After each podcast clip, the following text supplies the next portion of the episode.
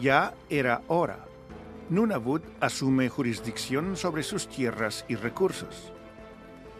Canadá critica a Netanyahu por su negativa a aceptar la solución de dos estados.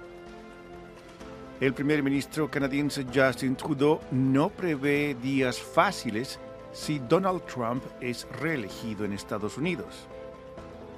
Canadá planea reducir el número de estudiantes internacionales en ciertas provincias.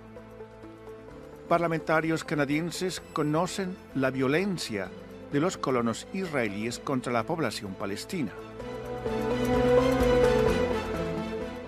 Bienvenidos a la actualidad canadiense en 10 minutos al empezar esta tercera semana de enero de 2024.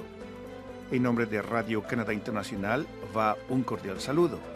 Desde Montreal, Rufo Valencia les da la bienvenida.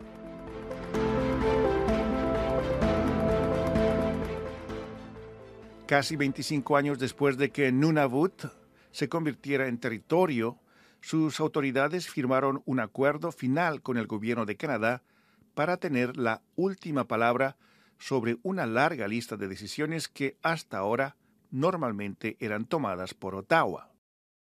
El primer ministro Justin Trudeau, el primer ministro de Nunavut, PJ Akeguk, y la presidenta de Nunavut Tungavik, Aluki Kotierk, firmaron el acuerdo en una ceremonia celebrada en Iqaluit este 18 de enero. Esta es la transferencia de tierra más grande en la historia de Canadá, dijo Trudeau, dos millones de kilómetros cuadrados de tierras y aguas.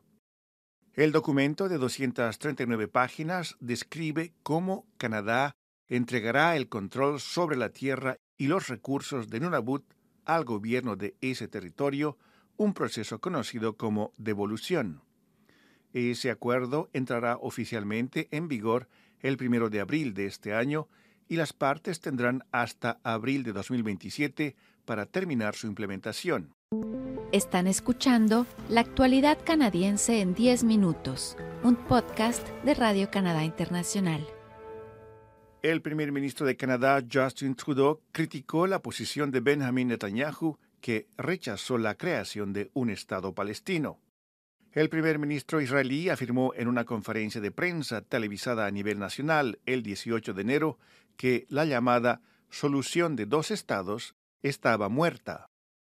La posición de Canadá es muy clara.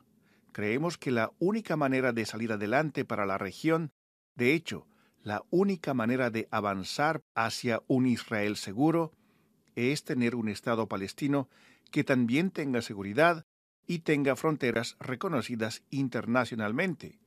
Creemos en una solución de dos estados, explicó el primer ministro de Canadá, Justin Trudeau. La negativa del gobierno de Netanyahu de reconocer la existencia de un Estado palestino junto al Estado de Israel también choca con la política canadiense de larga data sobre el Medio Oriente que tiene a los acuerdos de Oslo y los acuerdos posteriores que se basaron en Oslo como la base de su posición. Canadá reconoce el derecho palestino a la autodeterminación y apoya la creación de un Estado palestino soberano, independiente, viable, democrático y territorialmente contiguo como parte de un acuerdo de paz integral, justo y duradero, dice la Declaración de Canadá sobre la política canadiense en torno al conflicto palestino-israelí.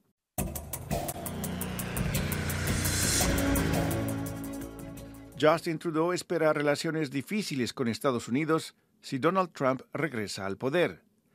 Tras la votación de los republicanos en el estado de Iowa el 15 de enero para elegir al candidato que representará a ese partido y que acabó con una victoria aplastante del expresidente Trump, el primer ministro canadiense no ocultó que la relación con Trump una primera vez no había sido fácil y que si hay una segunda vez tampoco será fácil. El primer ministro canadiense hizo este comentario en una conferencia el 16 de enero ante la Cámara de Comercio de Montreal Metropolitano. Trudeau, sin embargo, tuvo cuidado de agregar que las relaciones con cualquier presidente estadounidense siempre representaron un gran desafío.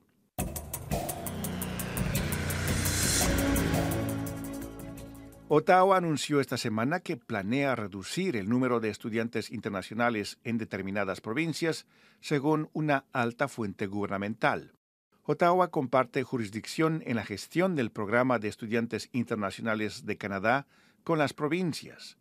El gobierno federal emite visas para estudiantes, mientras que los gobiernos provinciales son los responsables de regular los colegios y las universidades. La fuente dijo que el gobierno está buscando identificar cuáles son las provincias que aceptan más estudiantes internacionales por encima de sus disponibilidades de viviendas para albergarlos. La fuente señaló específicamente a las provincias de Ontario, Columbia Británica y Nueva Escocia como posibles ejemplos. El gobierno federal dijo que Canadá recibió en 2023 a unos 900.000 estudiantes internacionales.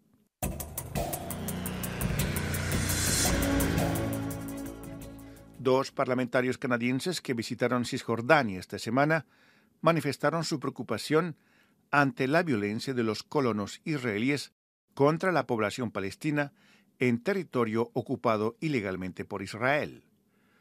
Los parlamentarios liberales Salma Said y Shafkat Ali se encontraban de gira por Cisjordania y Jordania junto con sus colegas neodemócratas Heather McPherson, Matthew Green y Lindsay Matheson. Shafkat Ali dijo que desde su llegada a Jerusalén a principios de esta semana, los parlamentarios escucharon testimonios de las víctimas de la violencia cometida por colonos israelíes, incluyendo a palestinos que dijeron que fueron víctimas de disparos o que sus viviendas fueron incendiadas. El ritmo tanto de la construcción ilegal de nuevos asentamientos israelíes como la expulsión forzosa de palestinos de sus viviendas en Cisjordania se ha acelerado desde que el primer ministro israelí Benjamin Netanyahu regresó al poder en 2022. Los colonos dicen que están reclamando tierras con las que Israel tiene vínculos bíblicos e históricos. Para los palestinos se trata simplemente del robo de sus territorios. Canadá, junto con gran parte de la comunidad internacional, considera que los asentamientos israelíes en Cisjordania, construidos en tierras capturadas por Israel en la guerra de 1967, son ilegales e incendiarios.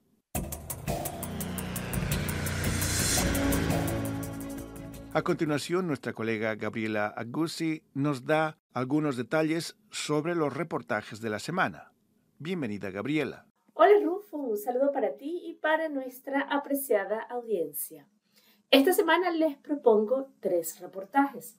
En el primero les contamos sobre una vigilia que se realizó el 14 de enero para recordar a Ana Karen Vázquez Flores, mexicana que perdió la vida en diciembre cuando trataba de cruzar la frontera entre Canadá y Estados Unidos. Vázquez tenía 32 años y estaba embarazada.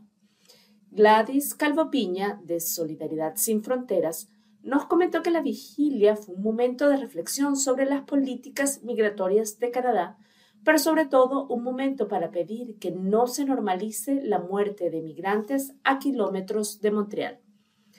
En el segundo reportaje tuvimos la oportunidad de conversar con tres guatemaltecos que tienen vínculos con Canadá sobre lo que representa la toma de posesión del presidente progresista Bernardo Arevalo. Conversamos con Stacy Gómez, guatemalteca canadiense del pueblo maya Quiche, quien estuvo al momento de la investidura de Arevalo en Ciudad de Guatemala. Conversamos también con José Sicajau, director de Guatemaltecos Unidos por Nuestros Derechos, y con la directora de Abogados Sin Fronteras Canadá-Guatemala, Claudia López David. Los tres coincidieron en que es un momento de mucha esperanza para el país centroamericano, pero que retos como la pobreza y la corrupción permanecen. La gobernabilidad, dijeron, será compleja. Sí, hay muchos retos porque hay todo un sistema que no ha estado funcionando por la mayoría de los guatemaltecos. Y en el tercer reportaje, y en un tono un poco más ligero, les presentamos la Casa de Auroras Boreales en Yukon. Mariel Galán, mejor conocida en las redes sociales como Mariel de Viaje, es una periodista mexicana especialista en turismo. Mariel estuvo en 2023 cazando auroras boreales en Yukon y también llegó hasta el Círculo Polar Ártico. En el reportaje, la periodista no solo da recomendaciones a quienes sueñan con ver el regalo de la naturaleza que son las auroras boreales, sino también nos cuenta qué aprendizajes sacó de su aventura en el norte canadiense. Y así llegamos al final de este segmento. Les agradezco por su atención y será hasta una nueva oportunidad. Muchas gracias, Gabriela. Aquí llegamos al final de la actualidad canadiense en 10 minutos, un podcast semanal de Radio Canadá Internacional. Desde Montreal, Canadá, Rufo Valencia les agradece por su atención y será hasta la próxima semana.